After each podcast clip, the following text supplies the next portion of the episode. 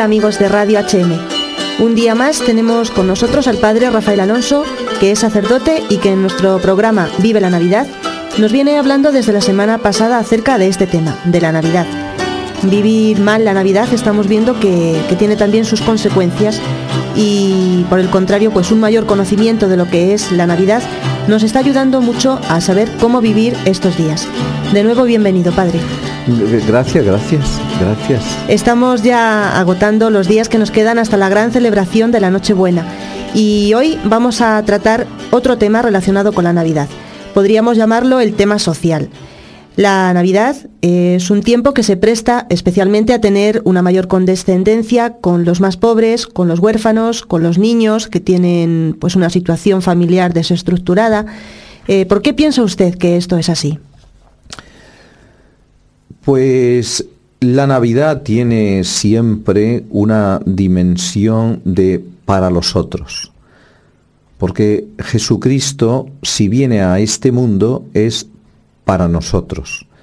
De la misma manera nosotros tenemos que aprender a organizar nuestra vida para los otros. Estoy hablando a los cristianos y a todos aquellos que están llamados también, porque todos los hombres comprenden este, eh, este lenguaje, aunque no lo practiquen, saben que es mucho más excelso el, la vida como servicio que la vida como egoísmo.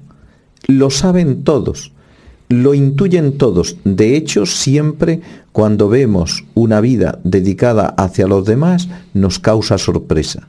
Cuando vemos una vida reconcentrada en el egoísmo, nos causa repulsión, rechazo.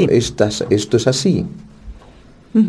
De tal modo que la Navidad siempre trae un mensaje de, de, parte del Señor de ser para los demás, de vivir también para los demás. Pero ¿por qué la Navidad y no todo el año? ¿Por qué no nos ocupamos de, es que en realidad Navidad es todo el año. La vida de Cristo no hay que analizarla de un modo analítico, sino de un modo sintético y orgánico. Es decir, la vida de Cristo en toda su plenitud, desde su nacimiento hasta su resurrección, ascensión y, estar sentado a la derecha del Padre, tiene que ser constantemente meditada por el hombre. Meditada por el hombre porque es Dios con nosotros. ¿Qué Dios, qué pueblo hay que tenga unos dioses tan cerca como lo está nuestro Dios de nosotros. Eso se preguntaba el pueblo de Israel. Nosotros, los cristianos, lo tenemos todavía más cerca, porque se ha quedado en la Eucaristía, y nos ha enseñado que se ha quedado para nosotros. De la misma manera nosotros tenemos que vivir para los demás también. Este es un, anuncio. En esto conocerán que sois mis discípulos, si os amáis unos a, a, los otros como yo os he amado. Está por estrenar cada día en la vida de cada cristiano este mandamiento. Padre, la Navidad eh, se ha convertido en una temporada de consumismo, pero podríamos también decir que la Navidad es para algunas personas un tiempo de mayor generosidad, de, un mayor desprendimiento para abrirse a los más marginados de nuestra sociedad. Si lo es o no, realmente eso había que preguntárselo uno a uno a cada hombre. ¿eh? Sí.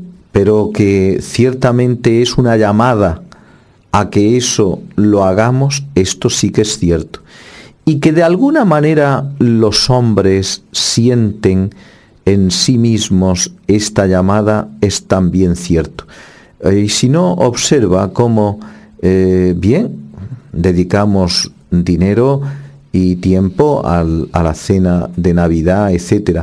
Pero siempre se nos queda como debería de hacer algo también por los demás. Si Cristo hizo tanto por mí, yo tengo que hacer algo por ese Cristo que está en el pobre.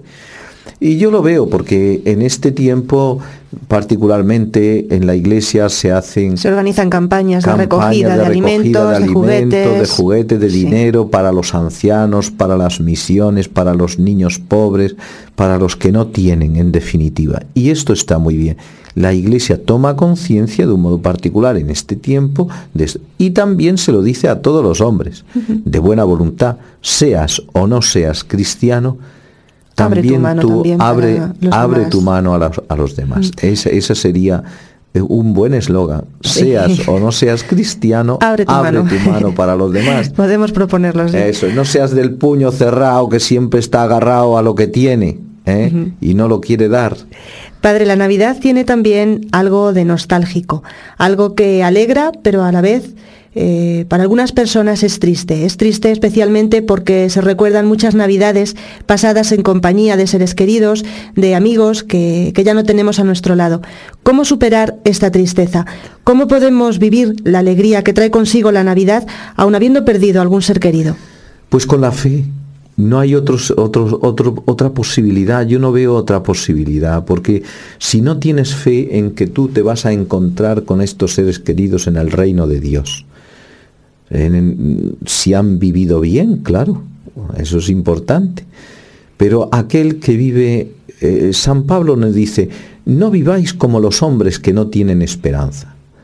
El cristiano profundamente cristiano sabe que la vida es un tránsito hacia la vida eterna y que donde está su pensamiento y su corazón es allí en el cielo donde ha entrado Cristo nuestra cabeza y donde han entrado todos sus seres queridos, los que nos han antecedido y que un día también entraremos nosotros a formar parte de esta de esta eh, gran asamblea, inmensa asamblea de la iglesia celeste que ya contempla a Dios.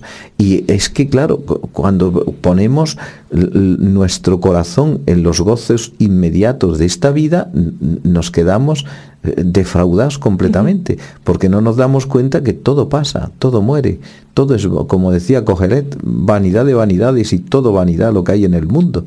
Solamente lo que, lo que permanece es la caridad lo que lo que permanece. Que también lo decía Santa Teresa, todo pasa, solo Dios basta. Ah, claro, ahí está.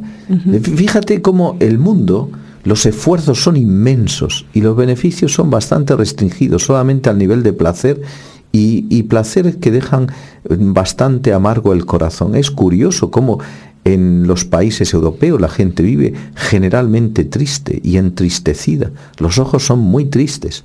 Y yo que he ido a países de misión me encuentro con gente más bien pobre y sin embargo con una alegría inmensa. Es una, un contraste que me impresionó mucho. El decir cómo nosotros parece que lo tenemos todo y vivimos tristes y aspirando siempre a más y cuando lo tenemos no estamos felices nunca.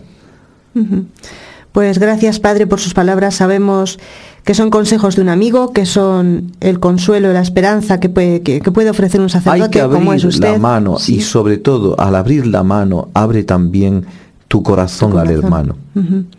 Sí, sabemos que también, pues usted habla desde la experiencia, que usted también pues ha perdido seres queridos y por eso pues también es la fe lo que supera todo eso. ¿Y quién no los ha perdido? Habría que preguntarse. Sí. Y bueno, pues también que hemos hablado de, los marginados, pues no queremos olvidarlos, pero es cierto que, que si donde hay un hombre o una mujer, un anciano, un niño, da igual, que sufre, pues que recordemos que allí también está Dios sin posada, sin cobijo, y que nosotros, eh, pues muchas veces simplemente con una buena obra, con, nuestra condescendencia hacia ellos, con una visita que les hagamos, una sonrisa, podemos hacer que, haya una alegre Navidad en el corazón de estas personas. Y también solo querría añadir que, no nos olvidemos ni de estas personas, pero sobre todo de ese pobre de amor que es Jesucristo y que está siempre a la puerta de nuestro corazón, también esperando que le abramos, no solo la mano, como ha dicho el Padre Rafael, sino también el corazón. Gracias, Padre, y volveremos mañana a estar de nuevo con usted. Muy bien, hasta mañana. Os dejamos, amigos, de nuevo con un villancico instrumental dirigido por Bob McNally.